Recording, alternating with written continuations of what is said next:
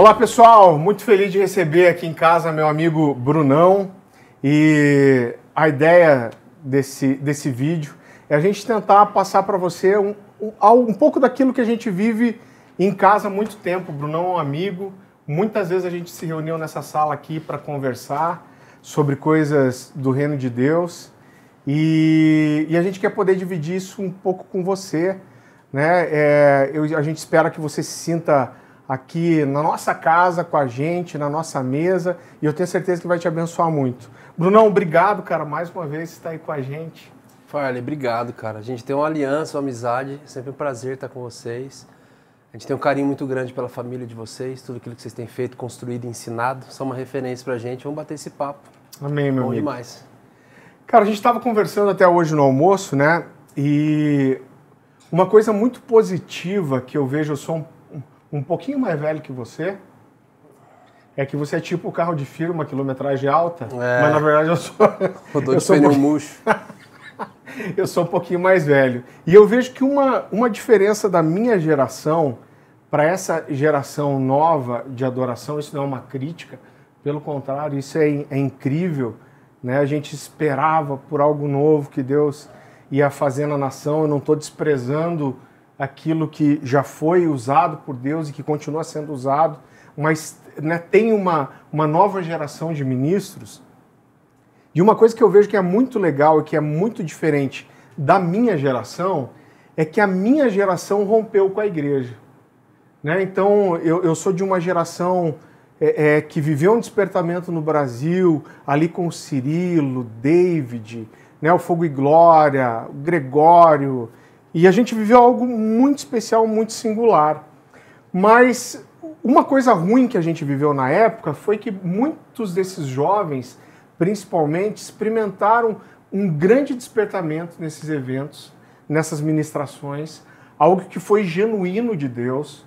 Né? Eles descobriram algo novo e, em vez deles servirem a igreja com isso, eles se tornaram críticos. Né? E muitas pessoas com o tempo, muitos amigos meus, se tornaram aqueles caras assim: é, olha, a minha igreja não entende, eu sou o cara da revelação, porque agora eu sou um adorador, eu entendi algo muito especial e a igreja está é, é, tá passando, a gente, nós somos os caras do momento, a gente que entende o que Deus está fazendo, e isso trouxe um rompimento com a igreja. Eu conheço muitas pessoas que nunca mais conseguiram congregar, inclusive, independente do tipo de, de congregar. Agora, uma coisa diferente que eu vejo nessa galera é que todo mundo é envolvido com a igreja.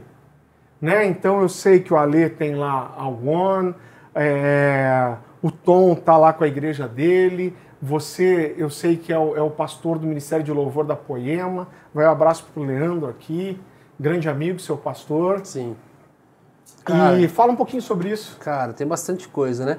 Você falava, me vinha à tona uma música do Marcos Almeida, chamado, é, eu não lembro o nome dela agora, acho que é Sagrado.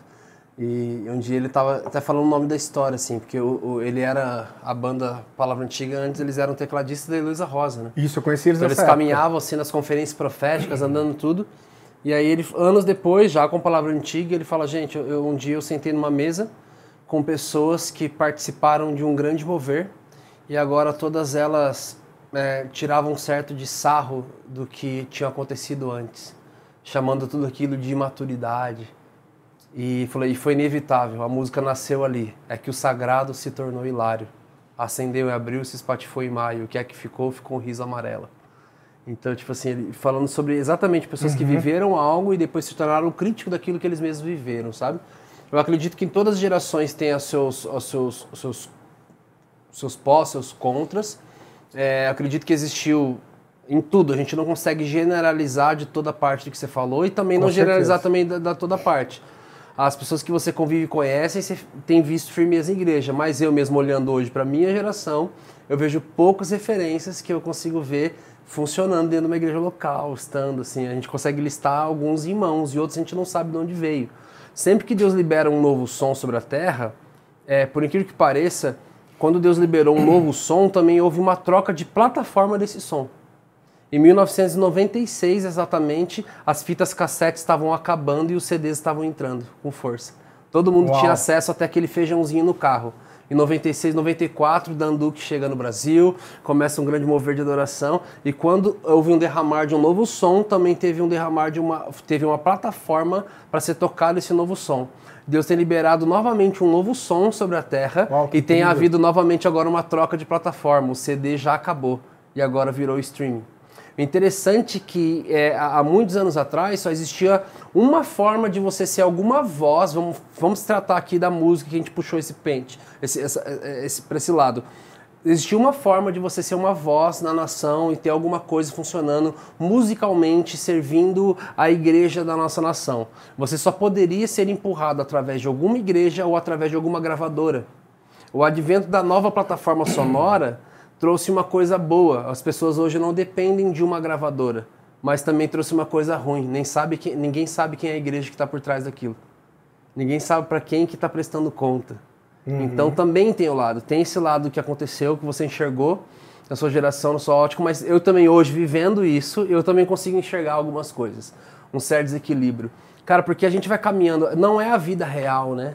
Por mais que caminhar pelo reino, servir a igreja de Jesus e, e, de norte a sul, de leste a oeste, você está indo em lugares que, querendo ou não, você está sendo celebrado, você está sendo bem tratado.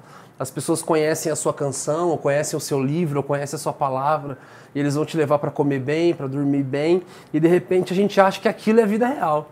E você chega na realidade da sua igreja local, onde lá não tem um, um não tem um espaço para te receber, lá não tem uma sala VIP para você, lá não tem alguém para te buscar no aeroporto, na sua casa e te deixar, porque ah, nós recebemos os convidados muito bem, nós fazemos isso como igreja, mas a realidade da vida do dia a dia, da verdade, da casa, da família, da igreja, não é isso. Então por isso também muitos às vezes não conseguem se adaptar novamente numa igreja, porque eu sou tão celebrado em tantos lugares e quando eu volto para minha realidade, eles precisam reconhecer quem eu sou. E nunca foi esse o parâmetro, o modelo, né? Tem uma igreja aqui do Paraná, de amigos nossos, que um dia eles nos ligaram, eu achei excelente isso. Eu estava segurando para falar isso um dia, eu vou falar aqui. É, eles estavam, eles nos ligaram e falaram assim: é, Brunão, nós queremos trazer o ministro Y aqui na igreja. É seu amigo. Falei, com, eu, vejo, eu vejo vocês juntos. Falei, sim. Falou, cara, nós queremos fazer três perguntas. Ele é marido de uma mulher só? Ele tem vida na igreja local? E ele é discipulado, presta conta da vida dele a alguém? E aí eu respondi, até que eu saiba, sim, ele é marido de uma mulher só, ele, ele tem uma igreja local, ele serve a igreja dele lá, a comunidade, e ele tem, ele é discipulado pelo pastor tal, e ele presta conta da vida dele. Mas interessante que assim que acabou a ligação, eu liguei para um outro amigo meu, ministro, e falei para ele assim, cara, acabaram de me ligar e perguntar de um amigo nosso. E perguntaram isso, isso e isso. Só que se perguntassem de você, eu não, eu, eu não menti sobre ele, mas se perguntassem sobre você, eu também não ia mentir sobre você. E eu ia falar que você sim é marido de uma mulher só, que você sim presta conta da sua vida para alguém, mas que você não, você não tem vida na igreja local. Você é uma voz na igreja sem ter vida Uau. nela, cara. Você não tem vida na igreja, cara. Você não é um membro, você é uma prótese, bicho. Falei, cara, você precisa tomar uma atitude. Bruno, não, mas é tão difícil, eu não consigo me achar em lugar nenhum. Falei, cara, você substitui o congregar pelos seus relacionamentos de reino e mesa. As suas mesas no reino são muito top. Jesus sempre está nela, são grandes homens de Deus. E você não está mais com, com o pequenino, com o cara que não consegue. Você está conversando sobre projetos de nações, mas tem alguém lá que está precisando de um discipulado que ele não consegue romper ainda com a pornografia e a masturbação, cara. E agora a gente está grande demais para lidar com esses assuntos. Não é, cara. Você não, você não tem vida no corpo. Você precisa entender e lidar com o ministério da reconciliação, cara. É sobre isso. É sobre essa é a realidade do corpo de Cristo, cara. A gente é, é Paulo descendo lá do terceiro andar e tocando o eutico ali para o cara voltar à vida. É, é Eliseu indo até o quarto do menino e andando em volta dele, mas de repente precisando se fazer como ele. Existe grandes coisas acontecem quando grandes homens de Deus têm coragem de descer. Então eu falei, cara, e, e- e isso não é descer, né? Jesus ele fez isso, ele desceu, lavou os pés para ter parte comigo, né? Então, cara, eu acredito nisso, assim, esse poder do congregar, de ter a vida na igreja, essa realidade toda de que a internet deu muita voz é, hum, sem necessariamente precisar de um selo ou de uma indústria por trás disso, mas também deu muita voz para pessoas que nós não sabemos se foram abençoados pela sua liderança, é, se eles realmente entenderam que, aqui, que aquele era o tempo certo para eles estarem vivendo aquilo. Então, eu acho que, eu além de dar uma resposta à sua pergunta, eu acho que eu trouxe um contraponto de falar que, Com cara, certeza. existe um certo reflexo ainda de todos os lados, né? Cara, você falou é, duas coisas muito interessantes e muito importantes. Eu queria entrar com você um pouquinho nisso. É, uma delas é a importância da igreja local. Você sabe que a gente sempre, Brunão, e você é uma testemunha disso, a gente, graças a Deus, tem acesso a muitas pessoas, mas eu, eu, eu nunca trouxe pessoas, desde que eu comecei a fazer os Desperta aqui na, na, em Curitiba, né, e depois na comunidade Alcance, foram tantos anos, me deu tanto suporte ali, e eu nunca trouxe ninguém que a gente não tinha algum nível de relacionamento, ou que fossem amigos de amigos. E eu nunca trouxe gente que não tinha compromisso com a igreja local. Porque esse cara ele vem, ele às vezes solta uma bomba na igreja e ele não tem a vivência, ele não sabe o que, que aquilo né? pode gerar para um pastor e ele solta a bomba e ele vai embora. Então, para evitar alguns problemas e, e por crer num princípio, porque eu entendo, a gente falou sobre isso hoje também, você é muito bom ministrar, viajar, só que são duas coisas totalmente diferentes. Né? Você ir numa igreja e você tocar, você derramar alguma coisa que Deus te deu, é muito especial. Agora, o pastoreio discipulado, ele é um nível totalmente diferente de experiência, que é você ver a transformação que você vai gerando na vida de uma pessoa a longo prazo. Né? Então eu não, não acredito em ministros, em ministros que abrem mão disso e acham que eles chegam num nível de espiritualidade que eles podem só ficar dando e não receber de ninguém. Então eu nunca trouxe gente que não tinha compromisso com a igreja local. E você falou de uma outra coisa muito importante e que eu olhando para a igreja hoje até me assusta ver como a gente demorou tanto para entender isso. A primeira vez que eu ouvi falar sobre discipulado foi em 1996. Que o cara que eu tinha 18 anos, Achei o cara 30 já. o cara que me levou para dentro da casa dele, que me discipulou, me levou para uma reunião numa igreja aqui em Curitiba. Era uma, era uma equipe do Half Neighbor que trouxe um, um grupo para falar aqui sobre discipulado. E eu lembro que quando eu ouvi isso na época, eu pensei, poxa, eu, cara, eu sou crente a vida inteira, 18 anos. É um novo formato de é. aconselhamento? É. Poxa, o que, que esses caras querem falar e dizer que não pode não ter é, é, é, discipulado? A gente viveu igreja todos esses anos. Agora, hoje, me assusta a ideia de querer ser igreja sem viver discipulado, porque eu olho que, que isso é um dos princípios mais elementares do cristianismo e, e da vida da igreja. Foi o que Jesus fez. Por muito tempo a igreja, eu ouvi dizer na igreja assim, ó, a maior comissão da igreja é ir de pregar o evangelho. Mais ou menos, isso é metade. Porque quando Jesus comissiona os discípulos, ele fala, ó, ir de pregar o evangelho a toda criatura, batizando, ensinando a guardar tudo que eu lhes ordenei, fazendo discípulos. Então começa com o evangelismo, mas o nosso propósito não é só levar o evangelho das boas novas, mas sim fazer discípulos de Jesus. Isso é o coração da igreja. A, a igreja nasce com isso, né? E, e, como isso é importante, e eu entendo que é uma das coisas que faz a igreja ser de verdade. Né? E eu sei que você vive isso muito bem na igreja, na Poema, com seus discípulos. Então, uma das coisas, quando eu te conheci, eu não sei exatamente quantos anos faz, mas eu te conheci na casa do Leandro Barreto. E uma das coisas mais legais que eu vi em você, que me chamou a atenção, eu nunca mais me esqueci, foi a forma que, o, que você lidava, se relacionava com Moisés e com Felipe. Então eu via que eles viam você como pastor deles.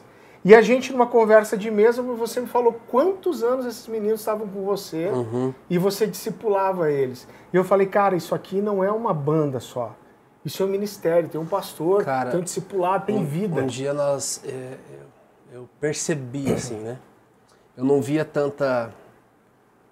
Eu não, eu não via tanta referência musical neotestamentária. Eu não via tanta referência de música no uhum. funcionamento do ministério da igreja na, na nova aliança, assim. E aí ainda alguém me perguntou assim, eu falei isso um dia e já me perguntaram de bate pronto. Então por que, que você faz música? Eu falei, cara, porque eu acredito que tem um, um segredo na Santa Ceia aí. A gente, a gente é, lida com dois elementos da ceia, só que na verdade foram três elementos da ceia. Jesus disse, quando vocês se lembrarem de mim, precisa ter o, o, o pão, palavra fundamento, precisa ter o vinho, mover, e depois disso Jesus cantou canções. Uau! Então não foi, não foi só pão e vinho, é pão, vinho e canções. Então foi, então me deixa cantar. Porém, eu reparei uma coisa, eu falei, cara, Jesus ele poderia, ele, Jesus é pai, ele é pai da eternidade. Então ser pai da eternidade sabe o que era, o que é, o que aconteceria. Sabendo da, da, da, o que aconteceria, a cultura pop que nós viveríamos hoje, como a música teria influência em trazer pessoas para o caminho e tirar pessoas do caminho, como que Jesus escolhe 12 discípulos e nenhum deles era músico? Se ele sabia que a força que a música teria, ali os meus olhos abriram e eu falei: Uau! Jesus entendeu desde cedo que é possível tocar a terra não através de uma banda, mas através de uma família. Uau! Através de uma família de discípulos. Jesus não andou com uma banda, Jesus andou com discípulos. Foi nesse momento. Olha que incrível. Esse momento que nós entendemos algo assim. Eu falei, cara, é verdade mesmo essa história de, de músico dá trabalho. músico dá trabalho mesmo. Discípulo dá trabalho, dá trabalho, mas a, a, o trabalho com o discípulo é uma lapidação para ele se tornar igual Cristo. O trabalho com o músico é para ele se tornar, sei lá, o, o quê? Um, um, bom músico, com uma boa estética e com um bom, seja lá o que for. Então, cara, não menosprezando, eu faço isso e faço isso com excelência. A gente faz com toda a excelência da nossa vida. A gente investe muito do nosso tempo, da nossa atenção, da nossa finança, para fazer coisas com música de forma excelente, mas com entendimento de que a terra ela foi tocada não através de uma banda, mas através de uma família de discípulos. Então, a partir dali, nós começamos a mudar muita coisa.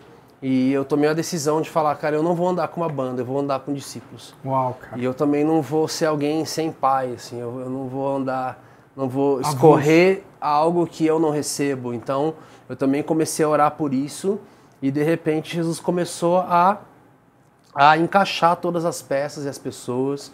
Eu comecei a caminhar com o Leandro Barreto, comecei a ser discipulado. O interessante de discipulado, umas coisas que eu achei mais incrível, assim. Não é uma, não é uma, é uma via de mão dupla incrível, né? Tem dias que você precisa cuidar do cara de algo que você está precisando, né? Mas você não pode. e, e, de repente você está sendo tão ministrado por, por valores que já está dentro de você, mas de uma guerra que talvez você também está enfrentando, assim.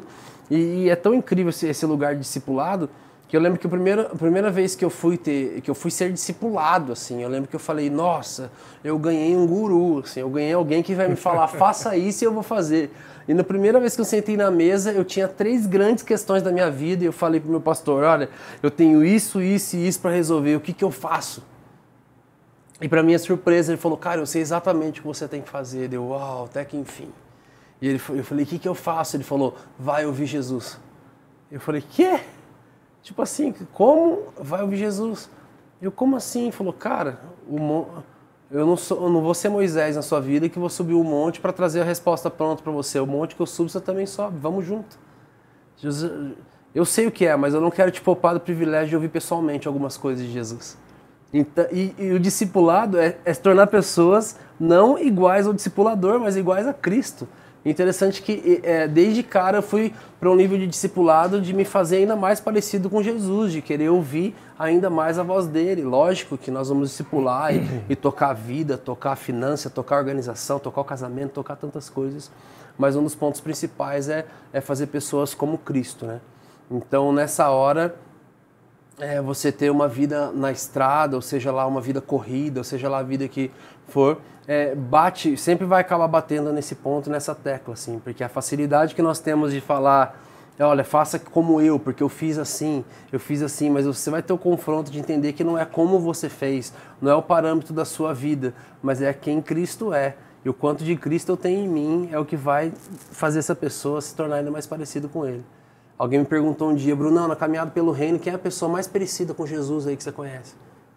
Quem são as pessoas mais parecidas com Jesus? E eu comecei a responder para ele o nome dos meus amigos da minha igreja local. Eu falei para ele, falei, cara, para mim a pessoa mais parecida com Jesus é o Henrique Prado. Você conhece ele? Falei, é o Henrique Prado.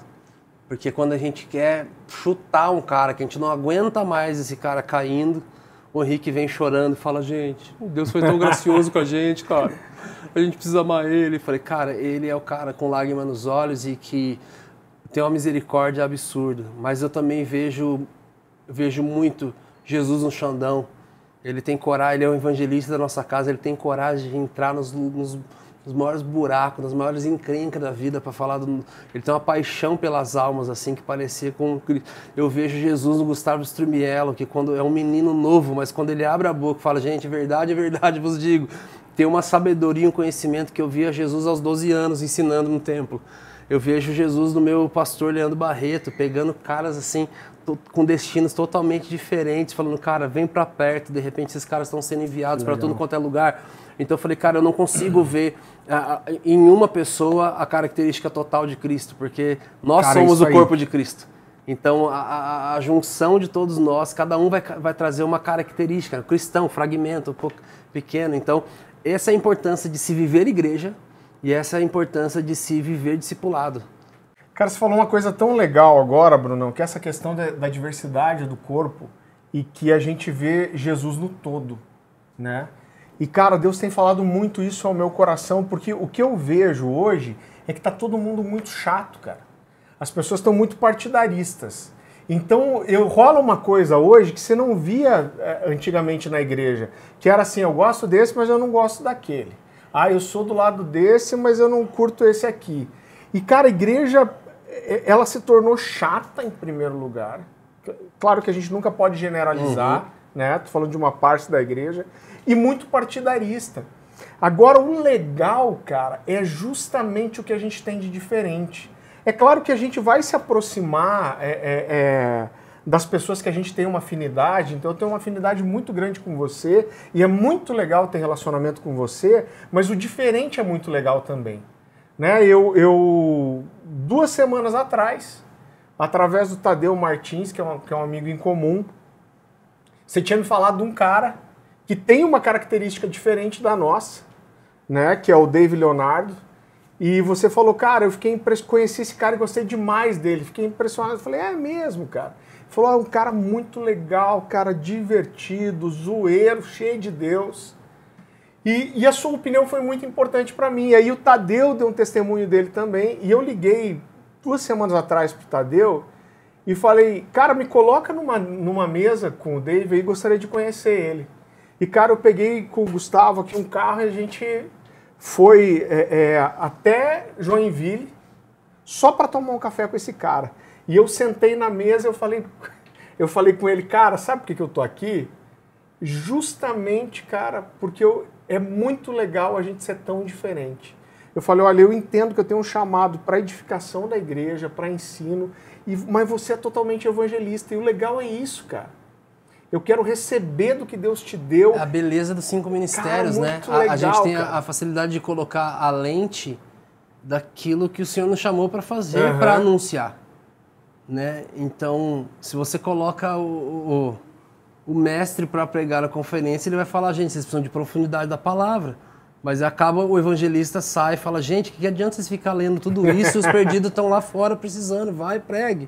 E o profeta vai vir e falar: gente, que adianta vocês ficar na rua, mas se não vem é o poder e a presença. Então, e o pastor vem, gente, quero saber quem vai cuidar de todo esse povo. Mas então, essa, essa, essa beleza, essa, essa, é a beleza mesmo do corpo de Cristo. Um amigo meu de São Paulo, o pastor Davi, ele, ele ele tem um casal na igreja, teve uma família na igreja dele que chegou nele e falou, pastor, a gente está saindo da igreja. Ele falou, por quê? Gente, eles eram posicionados, líderes. Ele falou, o que aconteceu? Ele falou assim, pastor, a gente vai atrás da igreja perfeita. Ele falou, ah, é? Ele é bem tirador de sarro assim. Ele falou, ah, então faz o seguinte, quando vocês encontrarem, vem aqui me avisa, que eu vou fechar tudo e vamos junto para lá. Deles, ah, o senhor vai ver, então a gente vai encontrar. Então, tá bom, então eu, eu fecho mesmo e vou. Ele falou, Bruno, passou uns quase um ano, eu olhei no meio da igreja, tá lá a família sentada. Aí falou, eu não aguentei, mandei de púlpito. Falei, e aí, família? Voltaram? Estão de volta eles? Não, pastor.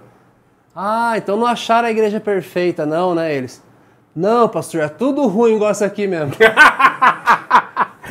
o Luciano, então, a verdade é... o Luciano diz assim, é você não vai encontrar a igreja perfeita. E, cara, se você encontrar, não vá para lá, porque senão você vai, vai estragar. deixar de ser. A partir do momento É que você bem entrar. isso. Mano, que alegria, cara, receber você aqui. É, A gente ama essa simplicidade, a gente acredita muito na mesa, né, Brunão? O Leandro fala muito disso É.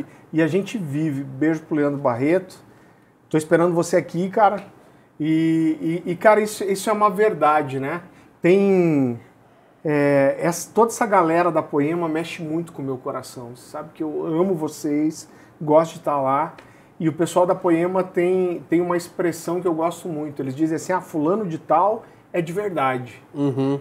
E, cara, quando eu olho para vocês, eu vejo isso, a sua disposição de estar aqui com a gente, cara, o coração, é, toda a amizade que vocês sempre demonstraram. E a gente olha para vocês, vocês são de verdade. Isso é muito especial. Quero te agradecer por esse Obrigado, meu amigo. Obrigado. Tamo junto. Prazer estar aqui. Isso aí, gente. Deus abençoe, viu? Espero que tenha abençoado sua vida. Continua com a gente.